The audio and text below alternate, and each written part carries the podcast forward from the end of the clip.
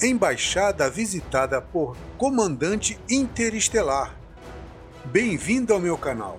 Hoje iremos relatar o fascinante caso do Comandante Banju, que fez contato com uma embaixada num país sul-americano. Este é um verdadeiro enigma cósmico que envolveu previsão do futuro, tecnologia desconhecida e ajuda extraterrestre. Vem comigo neste interessante caso, relatado pelo próprio adido da embaixada em uma entrevista. Na América Latina e do Sul, existem inúmeros casos importantes de OVNIs e contatos extraterrestres. E este é um desses casos. Aconteceu no Peru, dentro da Embaixada do Equador, localizada em Lima.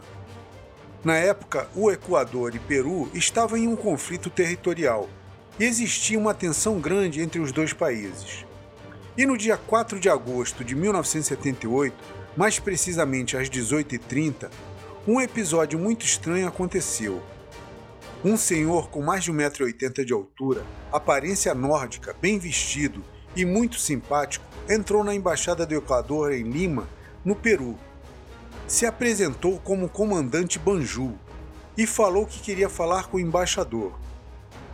Ele foi recebido pela secretária Fabiola Guerra, que ficou impressionada com seu perfume totalmente diferente e um cheiro muito agradável.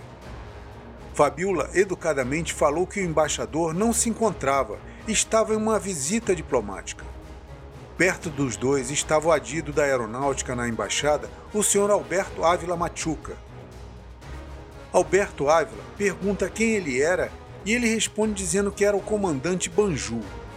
Alberto então pergunta: é do exército, da marinha ou aeronáutica? Banju aponta para cima e diz: Sou comandante de uma frota de OVNIs. Os dois imaginaram que ele era um louco. Banju então levou os dois para fora da embaixada e mostrou o OVNI que estava flutuando a uns 100 metros. Era um disco clássico, prateado, com diversas luzes ao redor. Banju inclusive convidou os dois para embarcar no OVNI mas temerosos recusaram a oferta. Então o comandante se despediu e foi embora. Alberto segue ele de longe. E quando ele dobra a esquina, Alberto olha e não o vê mais. Tinha sumido. Uma semana após o primeiro encontro, o comandante Banju voltou à embaixada e desta vez foi recebido pelo cônsul, o senhor José Dávila, e pelo adido Alberto Ávila Machuca. Banju deu uma carta ao cônsul e junto uma foto feita do espaço mostrando os tanques de guerra que o Peru comprou e os postos avançados na fronteira com o Equador. Assim que o cônsul observou a foto, fez um relatório de três páginas, juntou a foto e enviou ao Ministério da Defesa, solicitando paz e entendimento entre os dois países.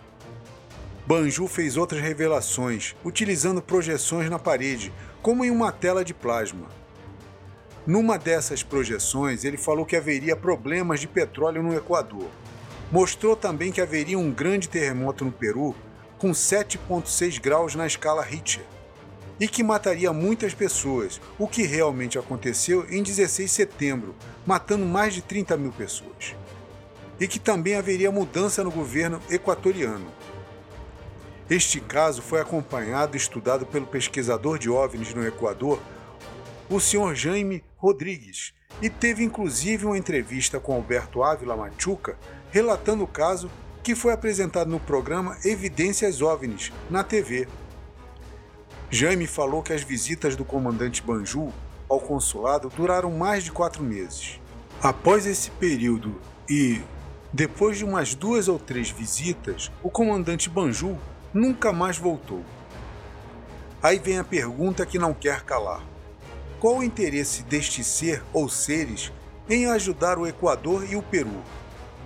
Deixe o seu comentário e se gostou do áudio, me siga aqui no Spotify e se inscreva no meu canal do YouTube. O link está na descrição.